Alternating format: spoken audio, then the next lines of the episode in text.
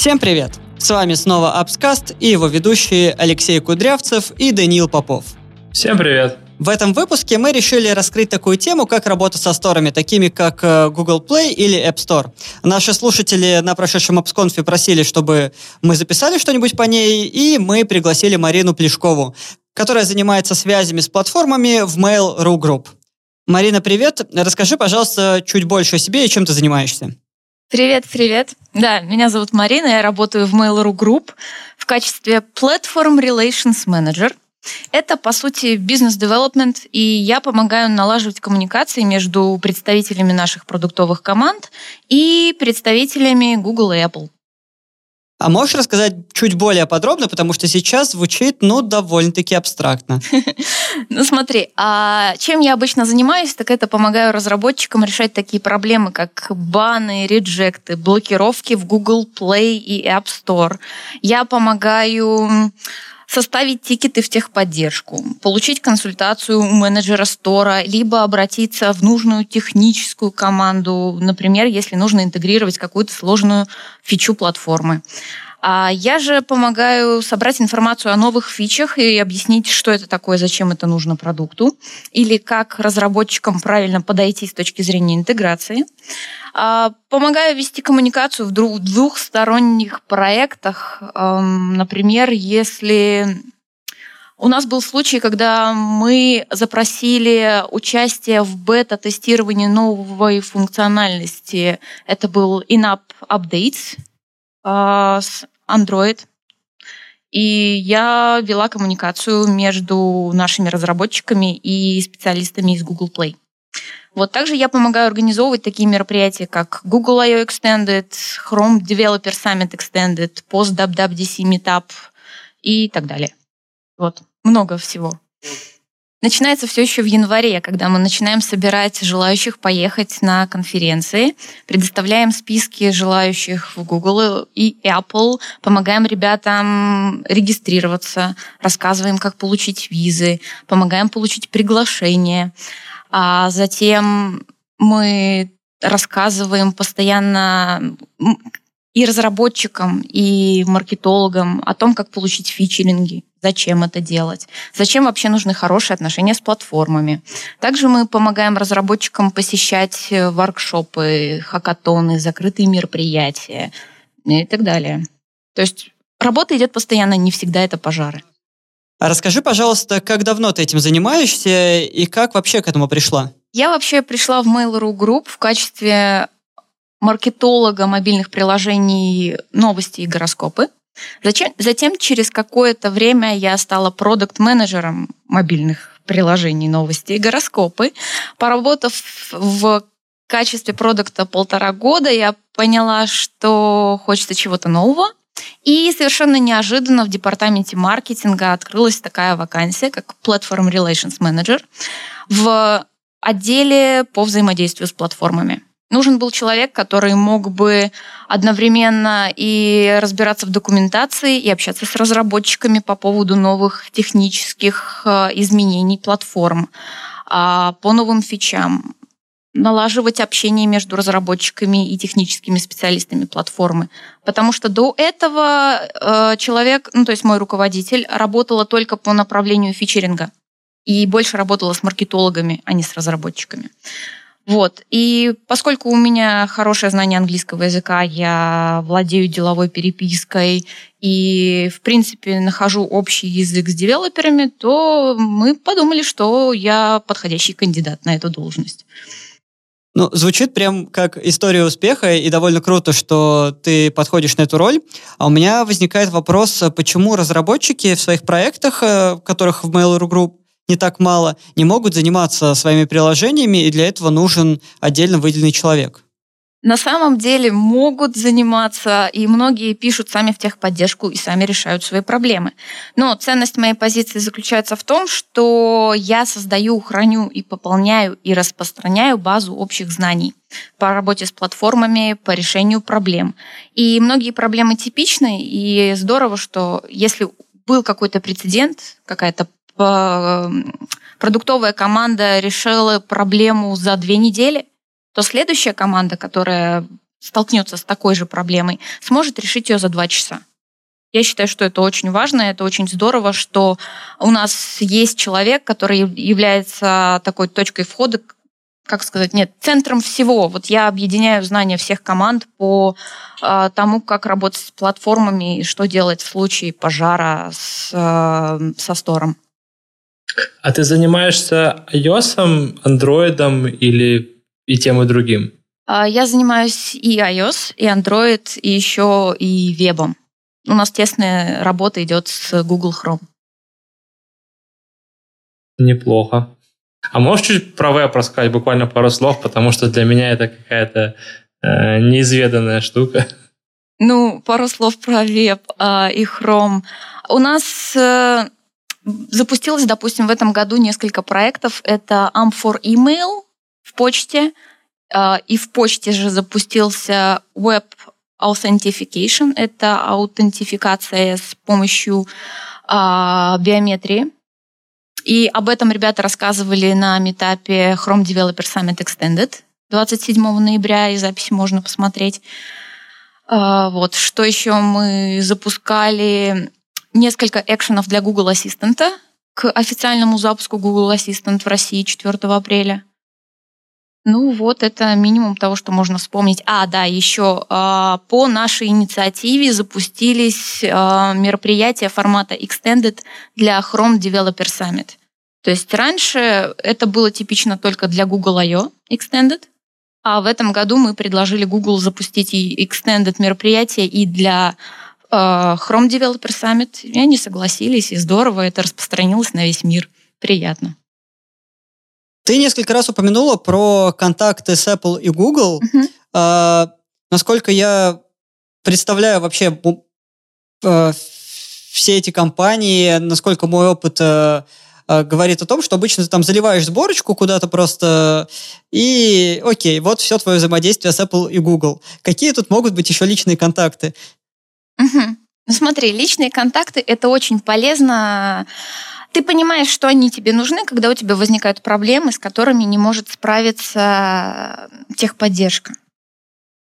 То есть ты понимаешь, что, допустим, если у тебя зависло ревью и техподдержка не справляется, то очень удобно иметь человека, который может с этим помочь напрямую. Либо если ты хочешь получить фичеринг, но это больше маркетинговая история, то есть если у App Store можно запросить, э, вернее, можно подать заявку на фичеринг через форму саппорта, то в Google Play принимает заявки только по личным контактам. Эти люди это один человек или их много? Mm-hmm. Кто этим занимается? Они, у них разные какие-то зоны ответственности или все, все один? Mm-hmm. Смотри, а, и в Google Play, и в App Store мы общаемся активно с двумя людьми. То есть и в Google Play, и в App Store есть бизнес-девелоперы, которые отвечают за деньги, за монетизацию и помогают проектам увеличивать ревеню, а, улучшать свой перформанс. И есть люди, которые отвечают за технологии. Это они так они называются либо developer advocate, либо developer relations manager. А ко вторым можно обращаться, если есть вопросы по интеграции каких-то новых фич платформ, а, либо если есть технические проблемы, связанные с платформой. Э, я не знаю, насколько это секретная информация, но mm-hmm. вот как можно получить контакты таких людей, как на них выйти? Ну, можно всячески пытаться обратить их внимание на себя. И это актуально и для App Store, и для Google Play. То есть а, для платформ важны три пункта. Это ревенью, уникальность и значимость. То есть если ваш проект зарабатывает очень-очень много, и если вы используете подписки, то вы наверняка будете им очень интересны, и они будут стремиться с вами познакомиться, чтобы еще увеличить э, тот объем денег, который вы зарабатываете. А, но если вы новый проект и вы еще немного зарабатываете, это не приговор. А, можно выехать на двух других моментах. Если ваш проект уникальный, то есть такого еще никогда не было, вы решаете какую-то совершенно уникальную потребность пользователей, либо если вы как-то очень классно используете технологию платформы. Это тоже важно. либо если ваше приложение решает проблему какого-то особого слоя соци... Э, особого слоя населения, если это образовательный проект, либо проект для самообразования, либо проект для слабовидящих людей и других. То есть, по идее, получить их контакты можно, когда они сами к тебе с этими контактами да. придут. Да. Просто они заинтересованы в том, чтобы сфера развивалась. Сейчас очень много приложений, которые клонируют друг друга, и игр, которые клонируют друг друга. Вот, допустим, а, Apple Arcade полностью нацелен на то, чтобы а, э, разработчики создавали уникальные игры, новый геймплей, экспериментировали. За счет этого развивается сфера. Поэтому, если у вас уникальный проект, то вас наверняка заметят. Плюс можно ездить на конференции и там искать личные контакты. Ну, то есть все, все-таки есть э, варианты именно поискать. Но если поехать на конференцию, да, например, если вы едете на WWDC, то велика вероятность того, что э, с вами свяжется Developer Relations Manager перед поездкой, э, предложит вам вступить в чатик и познакомиться с другими представителями из России, те, кто поедет на WWDC, и познакомиться, собственно, с менеджером. Это очень удобно. Главное, не забудь, что тебе понадобится виза в Америку и, собственно, выиграть билет на WWDC. Насколько я знаю, что когда у компании уже есть э, некоторые связи с менеджером, то выиграть билет уже не так сложно становится. А, я не могу комментировать это. Как, по-твоему, какой самый простой способ обзавестись этими контактами? Ну, помимо поездки на DubDub, потому что сейчас, наверное, это не, не самый простой в связи с э, сложностями. Ну, с моей точки зрения, было бы удобно использовать такую такой алгоритм действий. А, вы следите за тем, что происходит на конференции, смотрите записи, например, видите, какие новые фичи появляются, пытаетесь э, интегрировать их в свой проект к первому дню, вот когда версия операционной оси обновляется у пользователей, вот в первый день вы выкатываете эти обновления, Сообщайте платформе, если это App Store, то через заявку на фичеринг. Если это Google Play, вы можете написать об этом статью, опубликовать эту статью на Хабре, на Медиуме, а, где угодно. Везде распиариться, что вы эту фичу интегрировали, это классно. Показать свои результаты. И вот э, в таком случае велика вероятность того, что вас заметят и сами захотят с вами познакомиться, пригласить на встречу или на какое-то закрытое мероприятие. Когда мы уже получили контакты, что мы можем э, с помощью странно звучит с помощью этих менеджеров делать? Ну смотри, а, сначала давайте разберемся, что можно, какую помощь можно получить от э, бизнес-девелопера. Такой человек может а, помочь, во-первых, с банами, реджектами и другим общением с командой ревью, потому что команды ревью напрямую не общаются никогда. Они обычно общаются только через имейлы. А знакомство с бизнес-девелопером позволяет общаться уже через живого человека и получать какой-то человеческий фидбэк. Вот. Во-вторых, э, такой человек может помочь с хорошим советом по монетизации и по тому, как стоит оптимизировать свою бизнес-модель. Также могут помочь советами по App Store Optimization. Ну, то есть они начинают э, тебе помогать э, получать больше Э, профитов для того, чтобы самим получать больше профитов. Ну, это логично, потому что платформы заинтересованы в том, чтобы растить хорошие проекты. Ну и хорошие проекты, соответственно, тоже заинтересованы в платформе, потому что они на фопродажи свои приложения выкладывать. Ну, вин-вин. Да. А есть ли какие-то ситуации, по которым не стоит к этим людям обращаться, то есть что они не могут сделать? Что мне первое приходит в голову, это нужно понимать, что и Google, и Apple — это огромные корпорации. И часто бывает такое, что ты обращаешься с просьбой к менеджерам, они уходят э, вглубь компании, то есть посылают твой запрос куда-то дальше, и не всегда этот запрос может найти нужную техническую команду или нужную продуктовую команду. Запрос теряется, а мы сидим без ответа, и это нормально. Как представитель такой же практически такой же большой компании, я прекрасно понимаю, какой хаос там творится. То есть всегда нужно быть готовым к тому, что ответа может и не быть. Я представляю, как встретились э, два человека, написали друг другу письма, э, каждый у другого что-то спросил, они ушли вглубь компании и не вернулись. Бывает и такое. Но, опять же, если запрос действительно важный, разработчики со своей стороны меня пингуют, напоминают о том, насколько критичен их запрос. Обычно в таких случаях а, быстрее пытаемся пробиться. У нас были случаи, когда мы за два года решали какие-то вопросы, но зато решали. Это главное. Угу.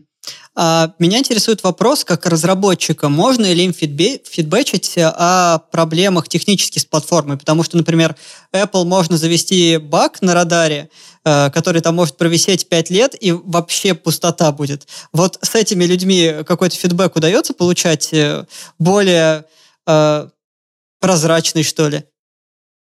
А если мы говорим про App Store, то кроме того, что фидбэчить через техподдержку, можно еще отправлять, есть такой сервис забавный, он называется App Store Disconnect, и можно писать туда, и они привлекают внимание платформы, и периодически баги закрываются.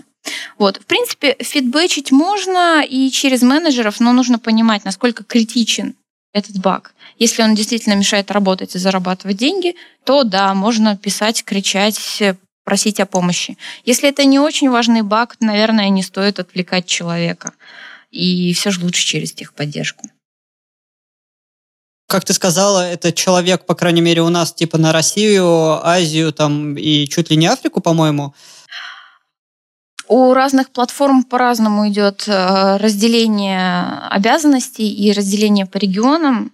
Допустим, если это Apple и бизнес-девелопер, если я правильно помню, то это э, Россия, СНГ и Израиль.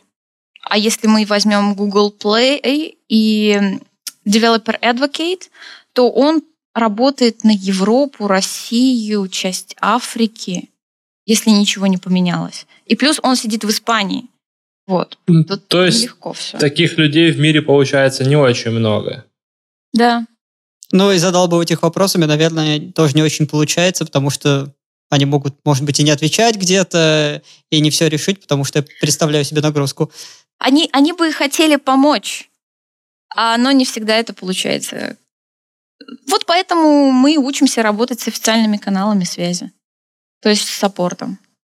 У нас много раз звучало слово фичеринг. Я хотел бы немножко поговорить об этом.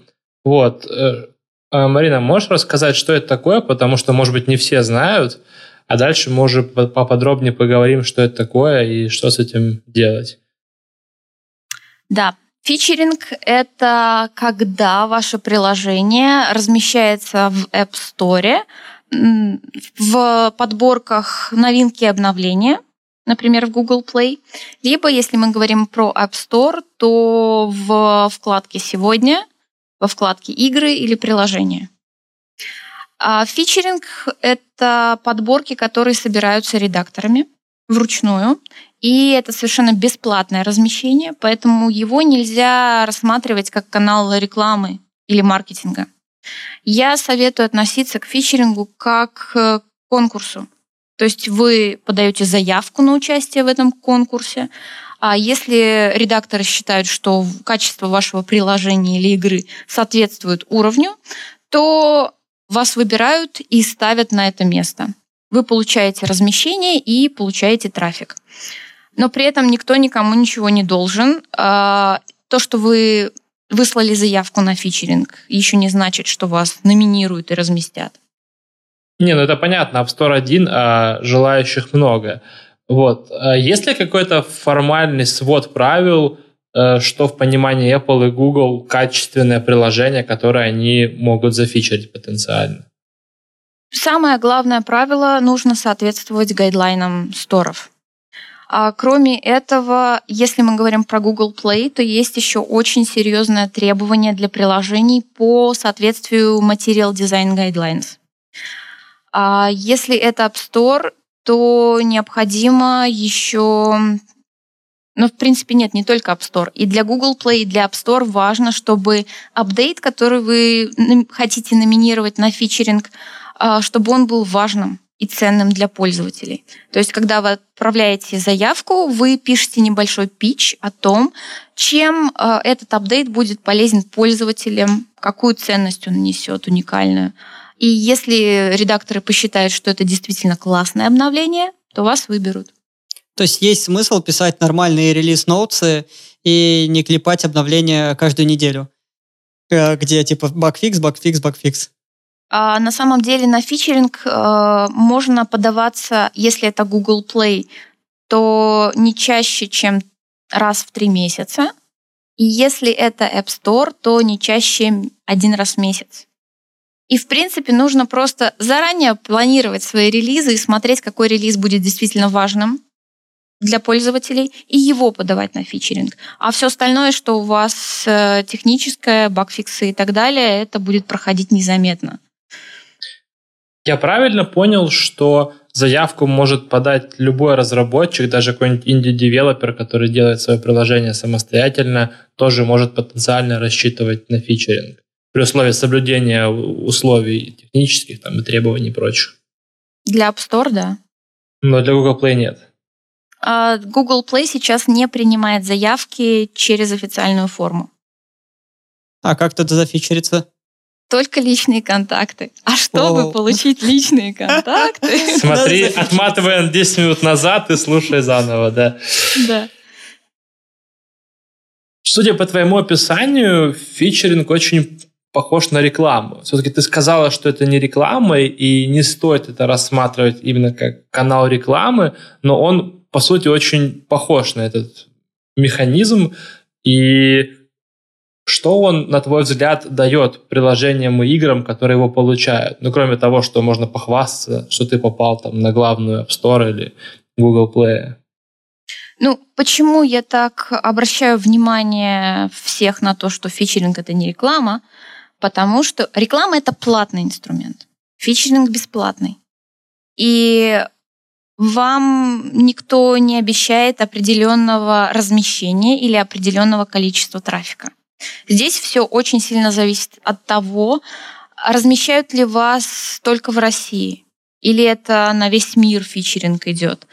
А, зависит от жанра игры, зависит от категории приложения. Например, если мы говорим о фичеринге почты Mail.ru, очевидно, что немного установок они могут получить э, даже самого э, сильного размещения потому что, ну, в России у многих либо стоит почта Mail.ru, либо все знают, что такое почта Mail.ru. А если мы говорим о каком-нибудь новом приложении фоторедакторе, велика вероятность того, что они соберут много установок, потому что это довольно популярный тип приложений, и если о нем никто еще не знает, то наверняка многие захотят его попробовать. Непонятно тогда, что это дает большим проектам известным. Вот я помню эм, Clash of Clans и всякие прочие игры от Supercell регулярно фичерятся в App Store, во всяком случае, но кажется, про Supercell все давным-давно уже знают, каждая их игра — это хит, собственно, зачем им фичеринг? Сильно отличается эффект featuring а для приложений для игр. А игры получают очень много новых установок, даже если это давно известный title. Для приложений сильно зависит от того, что за ниша, что за пользователи, кого мы таргетим. Ну, видимо, потому что в игры не все играют, но потенциально могут играть все. А, окей. А можешь поделиться какими-то лайфхаками, какие способы featuring а а, лучше всего? Как, как лучше всего попытаться зафичериться, если тебе это нужно? А, на самом деле у вас есть только один вариант. Это если мы говорим про App Store, это заполнить форму заявки. И там, чем подробнее вы опишете, в чем преимущество апдейта для пользователей, тем лучше. То есть нужно ставить себя на место редактора, который будет читать эту заявку. Если вы напишете текст так, что его будет сложно понять, либо он будет слишком длинный, либо он будет написан на английском и с большим количеством ошибок, то редактор, скорее всего, не обратит на него внимания. То есть всегда думайте о том, кто будет читать заявку. Let me speak from my heart. Да, а есть ли какой-то официальный открытый список именно технических требований? Вот ты упоминала для Google поддержку материал дизайна, а есть ли еще какие-то такие обязательные критерии, обязательные условия. А, да, у Google есть еще один документ.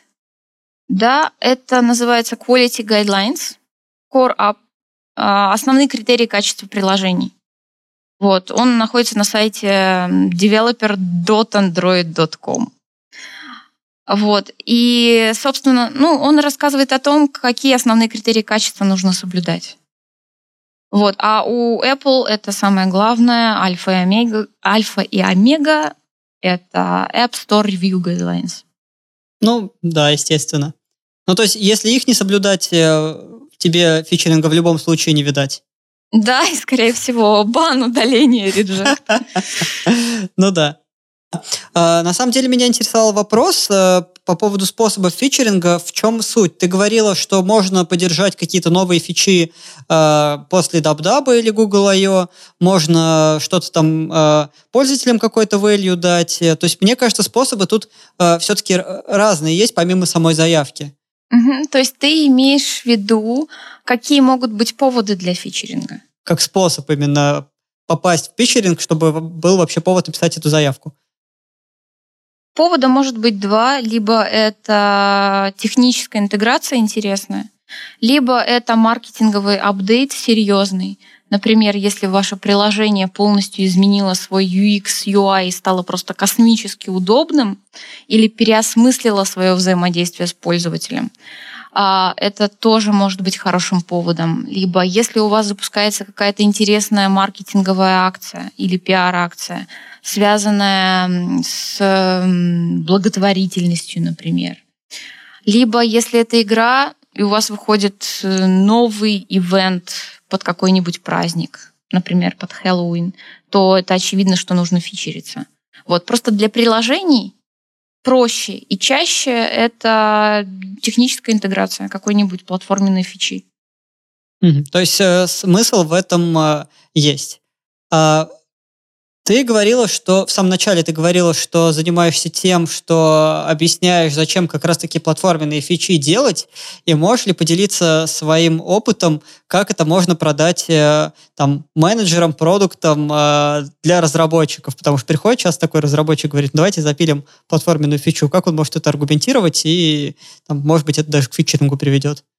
Ой, знаешь, на самом деле у меня был замечательный кейс Citymobil, который я очень люблю, и этот проект очень сильно любит а, App Store за то, что ребята-разработчики в прошлом году в свое личное время запилили Siri шорткаты в Citymobil и успели сделать это к первому дню выхода новой операционной системы. И App Store это заметил и зафичерил Citymobil в прошлом году, несмотря на то, что у них была еще маленькая аудитория, и работали они только в Москве. Вот, но менеджеры App Store очень оценили такую самоотдачу разработчиков. Вот. В этом году Citymobil поступил, э, разработчики Citymobil поступили точно так же. Они в личное время а, запилили темную тему и снова попали на фичеринг в Day One. Вот. И, честно говоря, после прошлогоднего кейса менеджеры сети Mobile стали намного более благосклонно относиться к тому, к запиливанию новых фич-платформ. Вот. Угу. Ну, звучит это довольно круто. А вопрос возникает такой. Вот ребята, например, сети Mobile сделали там один раз Apple фичи, второй раз Apple фичи. Это привлекает э, самих э, Apple для того, чтобы тебя фичерили, например, в дальнейшем и обращали внимание? Да, потому что если один раз вы обратили на себя внимание и попали на хороший счет, велика вероятность того, что вы на хорошем счету и останетесь.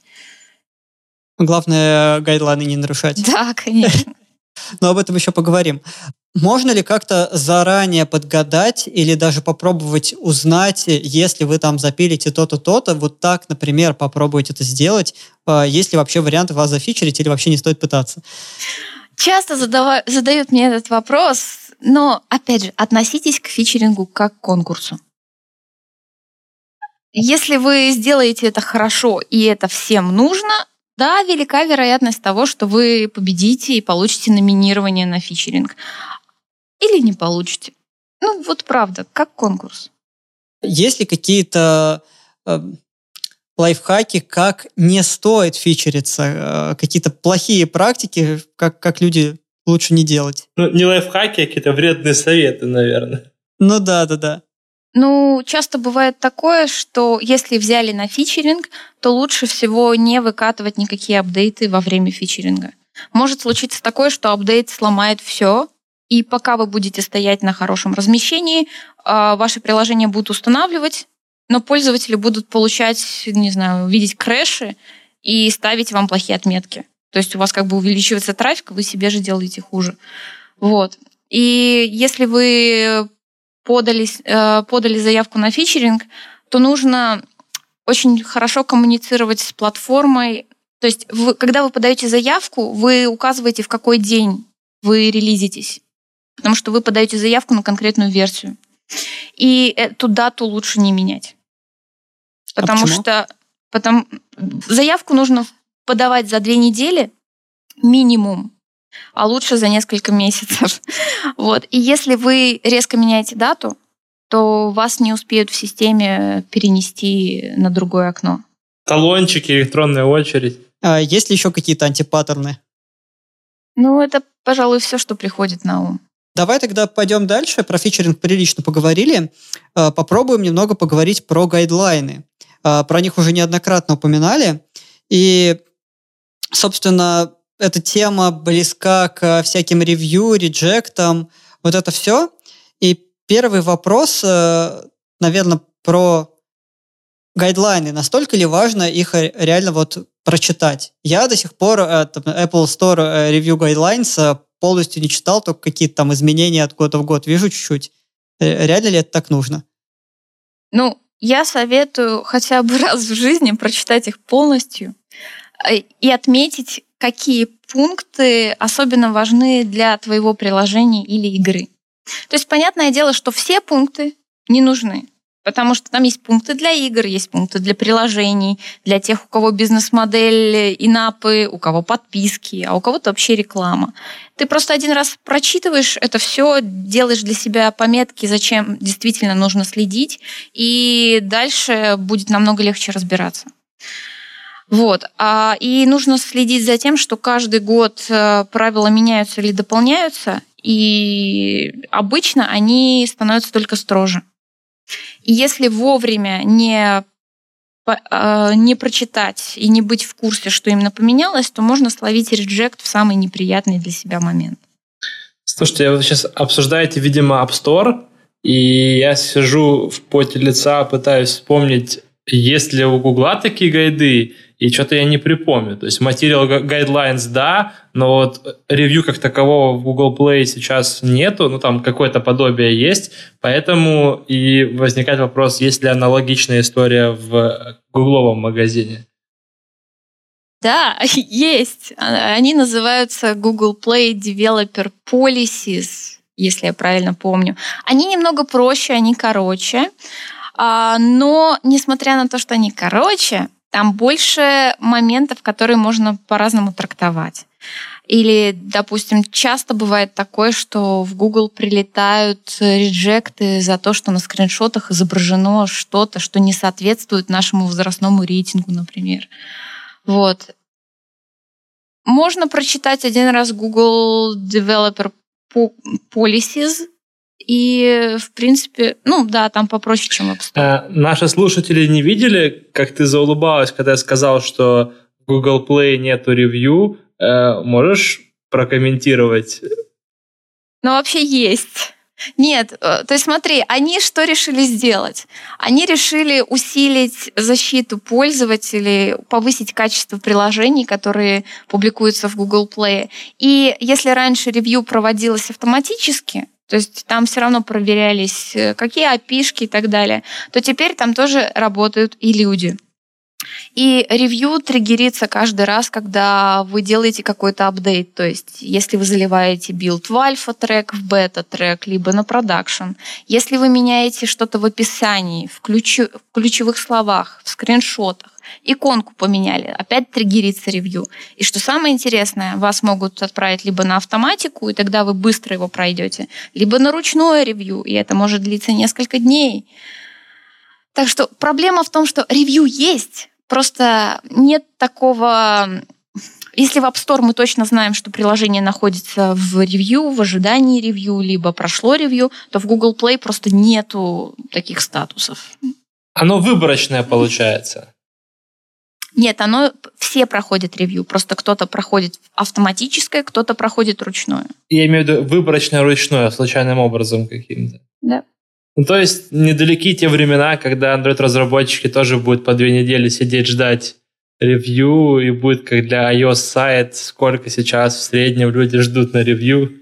Ну, вообще-то у ревью команды App Store SLA — это 50% приложений должны проходить ревью в течение 24-48 часов.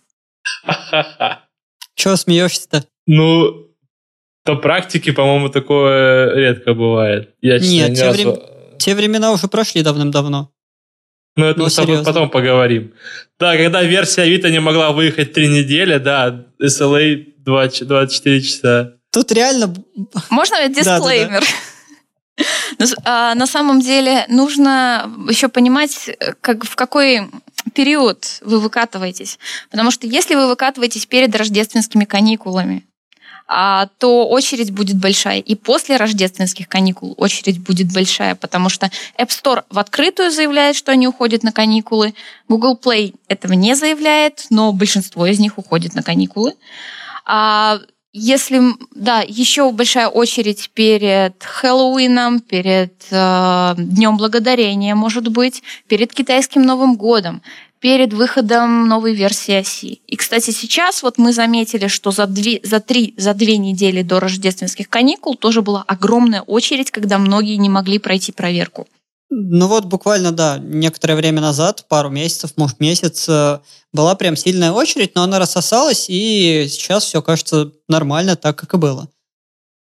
Ну, ладно. Ну, сейчас у нас многие э, проекты испытывали некоторую боль, но вроде бы уже всех начали проверять. Но скоро начнутся каникулы в App Store. Да, у них там уже подарочек на Apple Connect, собственно, э, висит. Такой, типа, мы, мы уйдем.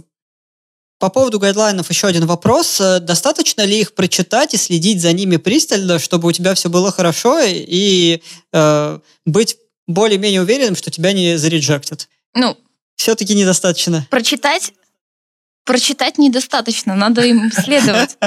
Блин, а я-то думал, что можно только прочитать. Это грустно. Что поделать? Нет, ну в плане, что ты им следуешь, э, вроде все выполняешь судорожно, могут бы а потом выходит обновление, и ты думаешь, как вообще понимать этот новый пункт гайдлайнов? Что хотели сказать авторы? Ну, примерно такая реакция каждый вот год интересный бывает. вопрос. В Google такого нет, поэтому я не мог понаблюдать за этим. Вот интересно, как это происходит в App Store. Вроде бы App Store сколько там уже, 10 с лишним лет, и эти правила ну, меняются, но более-менее давно всем известны, за что вот в 2019 году rejected приложение, с чем разработчики, казалось бы, опытные, сталкиваются. А rejected обычно за одно и то же, за несоответствие возрастному рейтингу, за то, что в приложении есть какие-то неработающие ссылки, например, или за то, что у вас просто нету тестовых креденшалов для того, чтобы ревьюер вас мог протестировать. Вот. А еще возвращаясь немного к тому, что к апдейтам гайдлайнов, на сайте Google Play Developer Policies есть специальная часть про обновление, что изменилось. Например, были дополнения и в ноябре, и можно прочитать, что именно изменилось. И, кстати, спасибо Google Play за то, что они даже снимают коротенькие видео, где пытаются объяснить что именно поменялось, почему это важно. Если бы ребята из App Store делали такие короткие видео, это было бы большим, большой помощью для всех разработчиков, я думаю. Ну, звучит круто. Единственное, что я себе абсурдную ситуацию представляю, когда сидит человек, записывает видео, такой пытается объяснить, и такой, блин, а что же здесь написано? У меня есть идея для стартапа. Вот есть в России консультант плюс – который поставляет дифы к законам выходящим. Кажется, нужен проект, который будет поставлять дифы к правилам Google и Apple и как-то на видосиках, на пальцах объяснять, что вообще произошло. Леша, знаешь, вот, вот эта вот реакция, а что же тут на самом деле написано, возникает у меня каждый раз, когда я вижу обновление, которое вышло, потому что э, я в новостных каналах наших пишу о том, что вышло новое обновление полиси или гайдлайнов. Я перевожу их с английского на русский, потому что многие разработчики по-английски не понимают, э, к сожалению. И пытаюсь доходчиво по-русски объяснить, а что же на самом деле э, хотели сказать App Store или Google Play. И да, это нелегко, потому что очень много пунктов, они такие, э, можно трактовать по-разному. И не всегда сразу выходит э, трактовка со стороны платформы, что именно они имели в виду. Я прям видел э, боль в глазах Марины, когда она все это говорила. Из тех правил, которые уже есть, какие э, вызывают наибольшие проблемы или недопонимания, по твоему опыту? Ну, часто бывают проблемы с частью, которая касается бизнеса, Э, бизнес-моделей — это инапы и подписки. Как правильно делать, что нужно учитывать. Допустим, если это подписка, то обязательно должен стоять дисклеймер, что это именно подписка, что вас, с вас будут сниматься деньги каждый месяц. Есть очень жесткие правила по тому, как нужно оформлять инапы или подписки. Часто возникают проблемы с нарушением авторских прав, э, либо с эм, тем, что нельзя фичи какие-то прятать под ремоут конфиг, что все должно проходить ревью. С Google Play очень часто вопросы возникают касательно возрастных ограничений. Это, наверное, самые популярные пункты. То есть на них стоит э, обратить пристальное внимание и попробовать разобраться. Да. Да, особенно возрастные ограничения, потому что если приложение не соответствует или указывает одно возрастной, один возрастной рейтинг, а внутри у него контент э, для другого уровня, для другого возраста, то очень велика вероятность схватить бан или блокировку. Есть ли какая-то выжимка, типа там правило 20 на 80, э, что можно взять какие-то 20% гайдлайнов, прочитать только их, и там, 80% успеха тебе гарантировано. Если есть, то что бы ты посоветовала читать? Ну, опять же, как я уже говорила, я бы посоветовала прочитать все, обозначить, что актуально для твоего приложения или игры, и следить за этим. И, и стремиться следовать этому. Окей, короче, общего тут э, подхода нет, потому что все равно стараться разбираться. Леш, ты просто ленивый, смирись. Надо читать, тебе же сказали. Ну, блин, только не гайдлайны. Не только код писать нужно, но и гайды читать. Ну, ладно, короче. Э, с, гайдлайнами, с гайдлайнами разобрались немножко. И... Можно я, я все-таки да, давай. спрошу про баны? Э, просто Марина mm-hmm. упомянула, реджект, баны. Реджект, кажется, не так страшно, поправил и перезалил. А вот бан выглядит более серьезным правилом, более серьезным наказанием. Наказанием, да. Могут ли Google Play в App Store забанить приложение навсегда или даже весь аккаунт навсегда? И, собственно, за что? Да, могут. И это очень страшно. Ну, допустим, про блокировку в Google Play а, чаще всего блокируют за грубое нарушение а, правил для разработчиков. Например, за возрастные ограничения, за то, что там нашли какой-нибудь контент, допустим, 18+. У нас был такой кейс с Пандао. Их блокировали летом за то, что в приложении нашли товары для взрослых, а у приложения был возрастной рейтинг All, то есть это 0+. Вот, и тогда их заблокировали.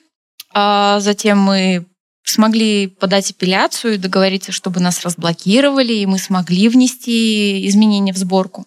То есть на всякий случай скажу, что если блокировка, то ничего нельзя сделать с э, приложением. Нельзя его не обновить, не удалить, ничего. Просто никакие кнопки не работают.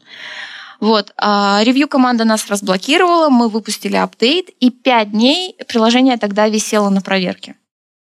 Нас очень внимательно проверяли, что там ничего из запрещенного не появилось. Вот. Но, к сожалению, где-то месяц назад их Пандау снова заблокировали по той же причине. И разблокировать мы уже не смогли, потому что это было повторное нарушение а, по той же причине. И что тогда делать? Вот. Такая грустная история. А если это Google Play, то публиковаться под новым package name, с внесением всех исправлений. То есть наказание заключается в том, что это, по сути, переопубликация приложения. Вы теряете все оценки, теряете пользователей, теряете все. У меня до сих пор в моей консоли висит заблоченное приложение, даже оттуда удалить его не могу. То есть кнопки правда никакие не работают. Оно каждый раз мне напоминает, какой я плохой разработчик, и я не могу с этим ничего сделать. Да, это влияет на репутацию приложения, влияет на репутацию разработчика. Поэтому лучше не хватать блокировки. А если мы говорим, кстати, об App Store, то да, тоже могут заблокировать и могут заблокировать аккаунт разработчика, что тоже грустно. Тогда нельзя будет э, выпускать ни одно приложение из-под этого аккаунта. Он может... Э, у нас было такое, что аккаунт э, получил reject на одно из приложений, и было написано, что аккаунт находится под как это, under investigation, ну, угу. расследуется. И непонятно было, что расследуется. Вроде как нас обвиняли в том, что мы клонируем кого-то. И мы просто ждали и ничего не могли сделать. Ну, через какое-то время нас разблокировали, и все было в порядке. То есть вот в App Store может быть такое, что вас вдруг отправляют на расследование, и вы просто сидите и ждете. А, вопрос по поводу вот этих всех банов и реджектов, а, и когда у тебя нет личных контактов, то а, ну, у тебя там все, все горит, ты в панике, что делать, куда обращаться и как лучше это делать? Ну, если это первый раз произошло, и вы видите, что либо ревью команды не права, либо вы видите, что ревью команда права, вы можете написать апелляцию. И можно даже честно указать там, что, мол, мы согласны с тем, что мы накосячили, пожалуйста, разблокируйте нас, мы все сделаем нормально. Но это работает только в первый раз. Вот. А бывает такое, что апелляция отклоняется, и тогда уже сложно. Если вы действительно накосячили, то можно просто забыть про это приложение. Если вы все еще хотите побороться за правоту, можно написать статью на медиуме, можно написать на Reddit, можно общаться на форуме разработчиков. И можно, опять же, поехать на конференцию, где можно найти людей, ревьюеров, а, поговорить с ними. Это помогало многим. Ну вот, кстати, ты сейчас сказал про Reddit. Я вспомнил, что где-то с полгода назад, может, чуть больше... О, кажется, там, я тоже помню. Там был жесткий тред про то, что Google э, озверел и банит просто налево-направо э, всех подряд. И там прям были сотни, наверное, тысячи разработчиков, которые столкнулись э, с такой... Эм, с таким вот с такой ситуацией, и там ходили слухи, что это Google тестирует какую-то автоматическую систему проверки. Ты можешь что-то об этом говорить или ты, может, что-то знаешь про эту штуку? Ну, как официальный представитель отдела по взаимодействию с платформами, я могу говорить только то, что написано в официальных каналах. Вот, все, что происходит на Reddit, происходит на Reddit. Вот и все. Поговорили. И это был обскаст. Но на самом деле тему, кажется, до конца не раскрыли. Ты сказала, что можно написать э, апелляцию, но как лучше ее писать? Э, есть какие-то лайфхаки, чтобы максимально сработало? А, нужно, конечно, оценивать каждый кейс индивидуально. Но, в принципе, самое главное – это быть вежливым. Указывать э, на то, что вы действительно согласны, и тогда просить очень культурно, чтобы вас разблокировали, и почему вы готовы пойти навстречу, и какие именно изменения вы будете вносить. То есть, если вы согласны с обвинением, то вы должны дать какие-то комиты определенные. Если вы не согласны с э, блокировкой, то нужно очень вежливо, четко и подробно объяснить свою точку зрения. И вы даже можете давать ссылки на скриншоты, документы и так далее. Самое главное оставаться спокойным. А бывает ли такое, что именно от конкретного ревьюера а, там у тебя зависит а, рассмотрит твою апелляцию или нет, приходит другой какой-то ревьюер и все совсем по-другому закручивается. Или наоборот, там рассмотрели твою апелляцию, там другой ревьюер говорит, нет, не хочу. В принципе, мы говорим о людях. Э, понятное дело, что от человека всегда зависит. И мы можем только надеяться на то, что они все объективные, профессиональные и одинаковые. Ну, если мы говорим про реджекты, часто бывает такое, что один ревьюер пропускает апдейт, а второй не пропускает. А если мы говорим про апелляцию, то здесь сложно сказать, потому что если апелляция отклонена, то ее второй раз рассматривать не будут. Угу. Ну, то есть у тебя одна попытка. Да. Понятно. А по поводу гайдлайнов, э, реджектов и, опять-таки, человеческого фактора. Э, мы уже говорили, что гайдлайны не всегда бывают понятны, и если тебя зареджектили, а ты не понимаешь, как это правило интерпретировать, то тут как лучше себя вести? Ну, если мы говорим про App Store, то все очень удобно и приятно. Там есть Resolution Center, где можно объяснить свою точку зрения, а, поговорить с ревьюером. И, в принципе, там очень просто и быстро можно прийти к какому-то единому мнению и разрешить конфликт. Если мы говорим об App Store и реджекте инапов, встроенных покупок, то для них нет отдельного resolution центра, и тогда можно пойти общаться с ревьюером через форму в саппорте. То есть там есть специальная часть э, в, на сайте App Store Support, где можно позвонить в команду, которая занимается проверкой инапов и можно с ними устно обсудить, в чем проблема. Очень быстро, очень удобно. Если мы говорим про Google Play, то reject просто приходит на почту, где вам объясняют, где вы не правы и что вам нужно сделать. Пообщаться вы с ними можете только через апелляцию, и это не всегда быстро. Вот, поэтому проще перезалить build и попытаться следовать их инструкции. А ты сказала по поводу звонков. Э, есть ли смысл mm-hmm. вообще э, звонить э, вместо того, чтобы писать? Что лучше работает? Я заметила, что лучше звонить. То есть, если мы звоним и нас отправляют на вторую линию техподдержки, чтобы нам уже ответили имейлом, то получается как? А, специалист первой линии техподдержки разговаривает с нами по телефону, заводит тикет, отправляет его на вторую линию техподдержки и говорит, типа, мы с вами свяжемся. И такие тикеты намного быстрее рассматриваются, чем те, которые я сама завожу через email. Ну, возможно, такие тикеты получают более высокий приоритет. И я заметила, что в Google Play система работает похожим образом. Там есть чат и есть имейлы. Если создавать тикет через чат, то быстрее отвечают. Плюс мне даже кажется, что специалисты саппорта Google Play уже начинают меня узнавать. Ну, наверное, да. По крайней мере, по крайней мере, я знаю их по именам. Бывает такое, что ты следуешь всем правилам, ведешь себя хорошо, и может ли в этом случае случиться бан или удаление, есть ли какие-то предупреждения, можно ли как-то это предотвратить? Бывает такое, что ты думаешь, что ты все сделал правильно, но на самом деле, например, как был кейс в Google Play, когда поменялись требования к call log э, permission. Ой, я помню эту историю. И все сборки... Вот такое забудешь. А, вот, и все сборки, которые, все приложения, которые не успели э, внести изменения, они могли быть удалены из стора. То есть ты вроде бы все делал правильно, но ты не успел вовремя обновиться, и все, до свидания. Я участвовал на встрече, э, где мы обсуждали, что делать из-за этого нового правила, э, потому что у нас фича на этом целая держалась. В прошедшем времени говорю. Да, у многих было связано с этим что-то интересное. Ладно. А, так о чем это я?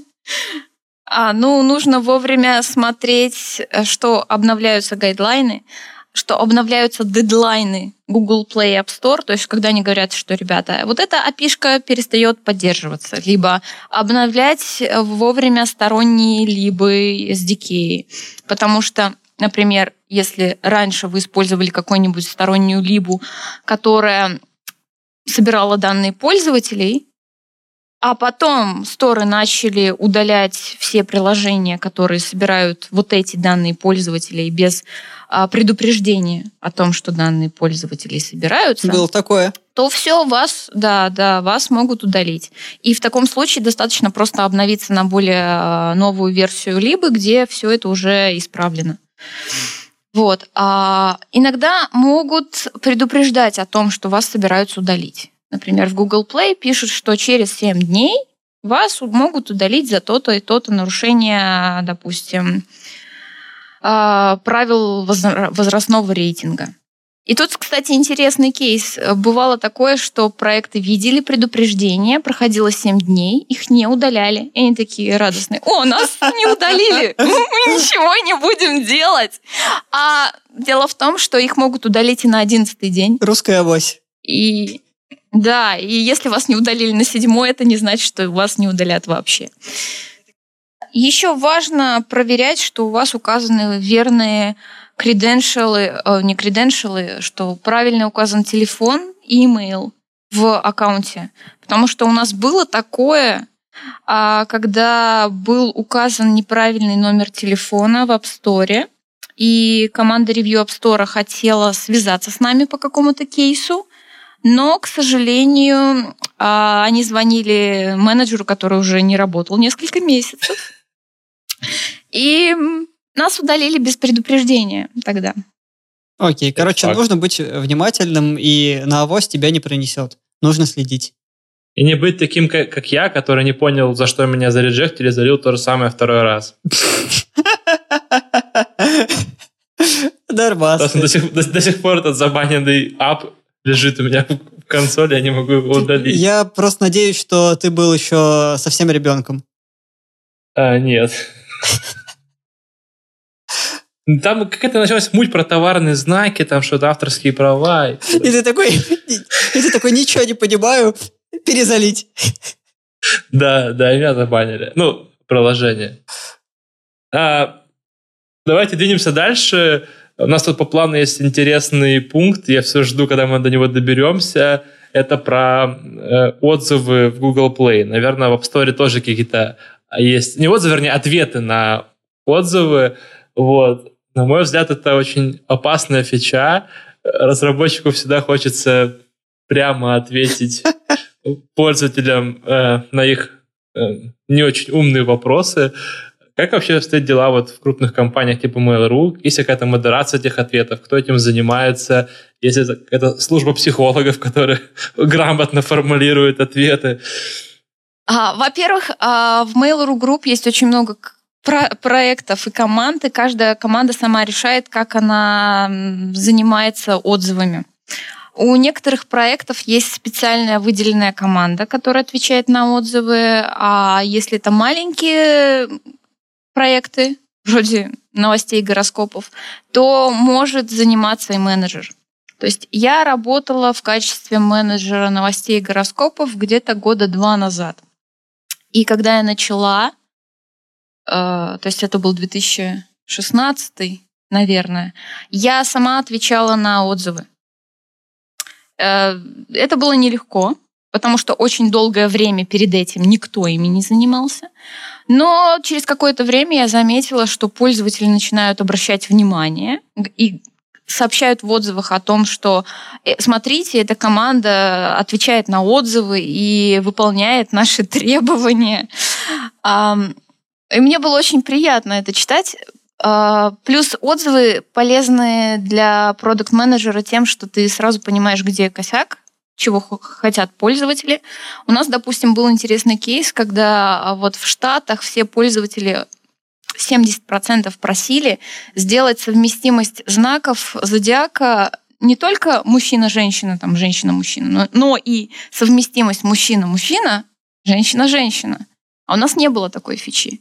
Но когда мы это исправили, у нас было столько пятизвездочных отзывов что это, это было очень приятно. У нас оценка тогда взлетела резко в Штатах, да. А затем, когда я уже собралась уходить с позиции продукт-менеджера новостей и гороскопов, отвечать на отзывы стала команда поддержки и тестировщиков.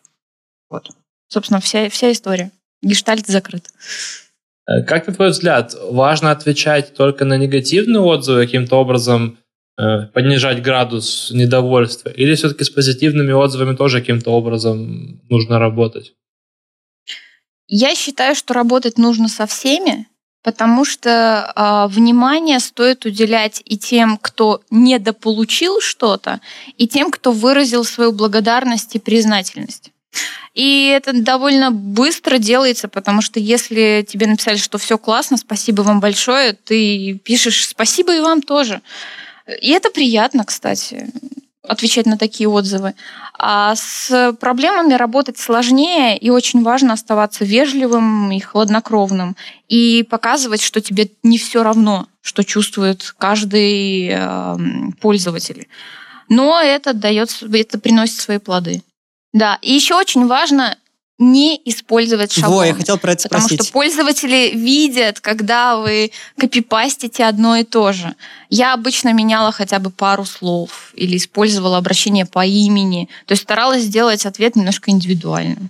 В принципе, вот эта вот функция медиации, она общая и для меня как бизнес-девелопера, и для ребят, которые общаются, не знаю, СММщики, комьюнити-менеджеры. Ну, это все одно и то же. Мы пытаемся наладить коммуникацию между двумя а, противоборствующими сторонами. Что делать, э, если тебе написали заведомо негативные, причем ложные отзывы, может быть, там конкуренты или еще кто-то? Как с этим э, работать? Если написали отзыв, в котором содержится реклама, название конкурентов, нецензурная лексика, то можно попросить удалить этот отзыв из App Store.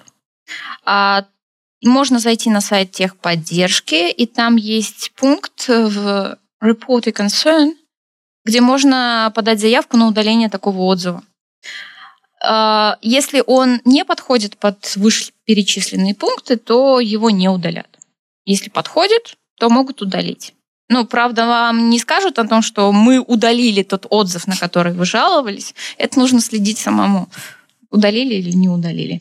А в Google Play там просто можно поставить, э, пожаловаться на отзывы прямо в консоли но я не помню, насколько хорошо это работает. Кажется, проще проигнорировать. Ну, если, конечно, не сотни таких отзывов. Просто бывает такое, что отзыв, в котором упоминается конкурент или какая-то глупая реклама, он висит первым. Ну да, бывает. И вот зачем это все, если можно удалить его? Ну, кажется, это можно тоже решить, а отзывы полезные, получается, Apple не удаляет, и с этим особо ничего не сделаешь.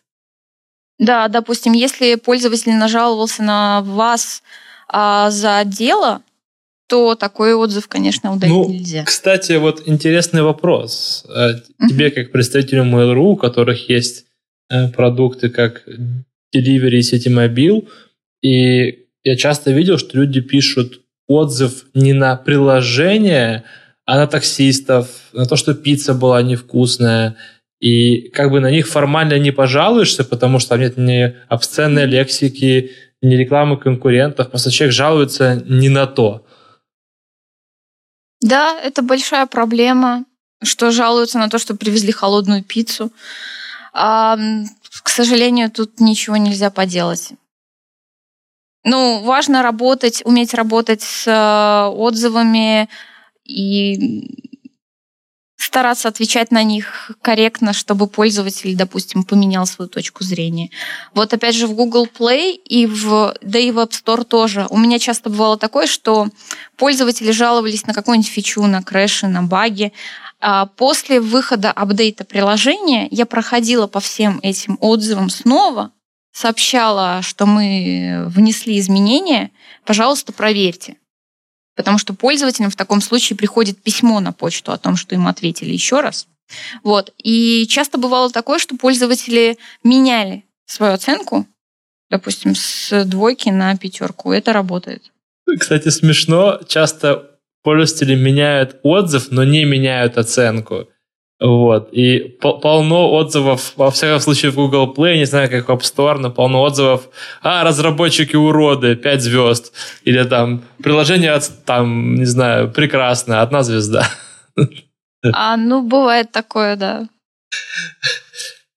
Разговор интересный, предлагаю потихонечку двигаться к концу.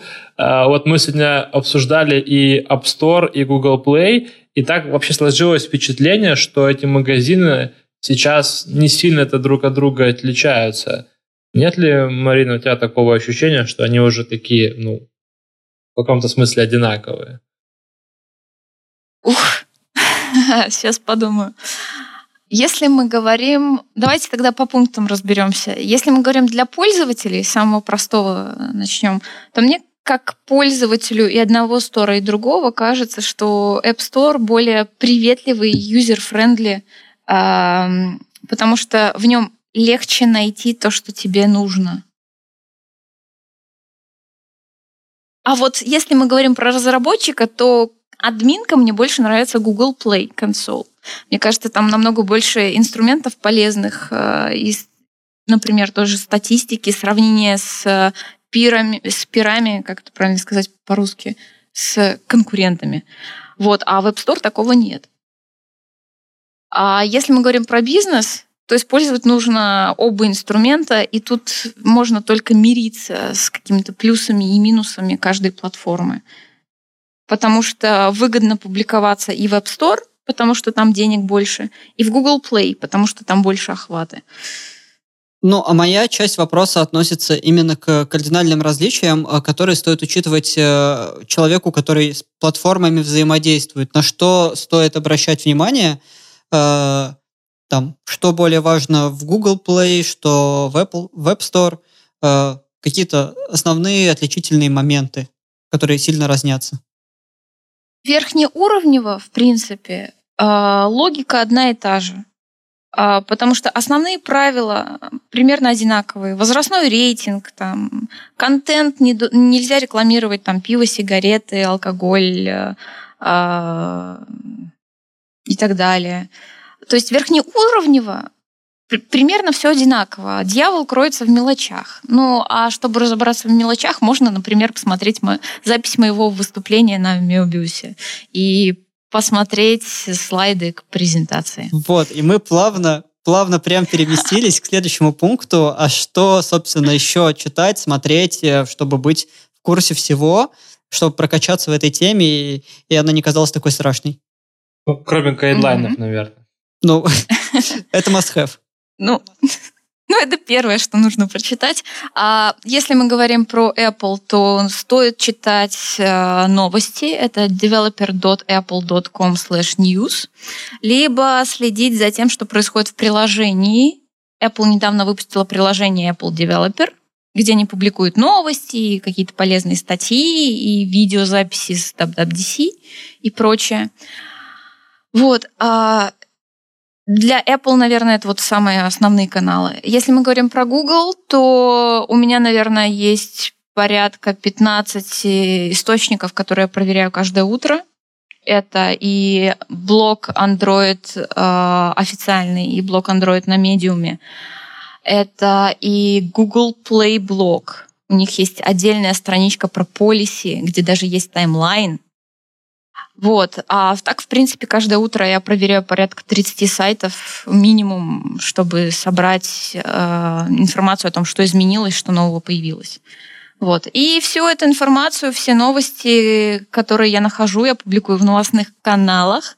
И у меня есть открытый телеграм-канал новостной, э, платформ, э, нижнее подчеркивание relations, где я сообщаю разработчикам обо всем, что изменилось и в Google Play, в App Store, и в каких-то смежных областях. Короче, если следить э, за тобой, то точно ничего не пропустишь. Ну, я стараюсь, по крайней мере, ничего не пропускать. И да, у меня запинены все дедлайны, которые я собираю из всевозможных блогов какие опишки э, перестанут поддерживаться, либо что нужно поменять по гайдлайнам и так далее. И я стараюсь напоминать вовремя о том, что скоро наступает этот дедлайн. Вот. Еще, ребята, ссылочка будет в описании. Если вам лениво читать каждое утро 30 новостных сайтов, то подписывайтесь обязательно. На самом деле можно писать мне в личку о том, что происходит, если есть какая-то проблема, чтобы получить консультацию. Я за то, чтобы делиться опытом, приумножать знания. Так что можете писать мне в личку. Если у вас есть интересная новость или мнение, я с радостью поделюсь ей через свой канал. Это круто. Отлично. Ну, собственно, Супер. в канале ты, по-моему, есть как контакт, и там тебе можно писать. Да, да. Леша, подбивай итоги. Пара-пара-пам. Тунц. Э, ну, короче, да, мы поговорили, кажется, обо всем, о чем вспомнили, о чем не вспомнили, вы можете писать э, в нашем чатике, Апскаст чатер, заходить, он тоже будет в описании, он всегда есть в описании. Э, там не так много народу, но вы можете нагрянуть туда волной. И Марина там тоже будет, мы ее пригласим. А теперь она уже не отмажется. Вот. На, собственно, о чем мы поговорили? Э, поговорили про то, кто такой Platform Relations Manager, э, чем он занимается, чем занимается Марина, как она к этому пришла. Э, много обсудили про то, что дают личные контакты с Google, Apple, как их можно получить и вообще зачем все это. Поговорили про фичеринг, как это работает, опять-таки, когда нужно, когда не нужно, и как его заработать. Э, поговорили про гайдлайны, про ревью, про реджекты, баны, очень объемные темы, которые тоже э, долго рассказывали. И немножко поговорили в конце про отзывы и как с ними работать, а напоследок э, завернули, насколько велика разница между магазинами и платформами сейчас. Вот. Ну и, соответственно, дали рекомендации, что посмотреть, читать. Может быть, я что-то забыл. Вроде нет. Если слушатели захотят э, узнать больше по какой-либо из этих тем, я с радостью расскажу подробнее. А, конечно же, в нашем чате. Можно, конечно, Марине напрямую, но, но в чате лучше. А, ладно, мы можем еще целый выпуск про чат записать, но кажется, что пора прощаться, ведь на часах уже почти 10 вечера, а мы еще не дома никто. Я вижу у каждого за окном офис. Да, пожалуй, нам пора. Всем спасибо, что были с нами. До новых встреч. Спасибо, Марине, что пришла. Пока-пока. Спасибо. Спасибо. Пока-пока. Пока.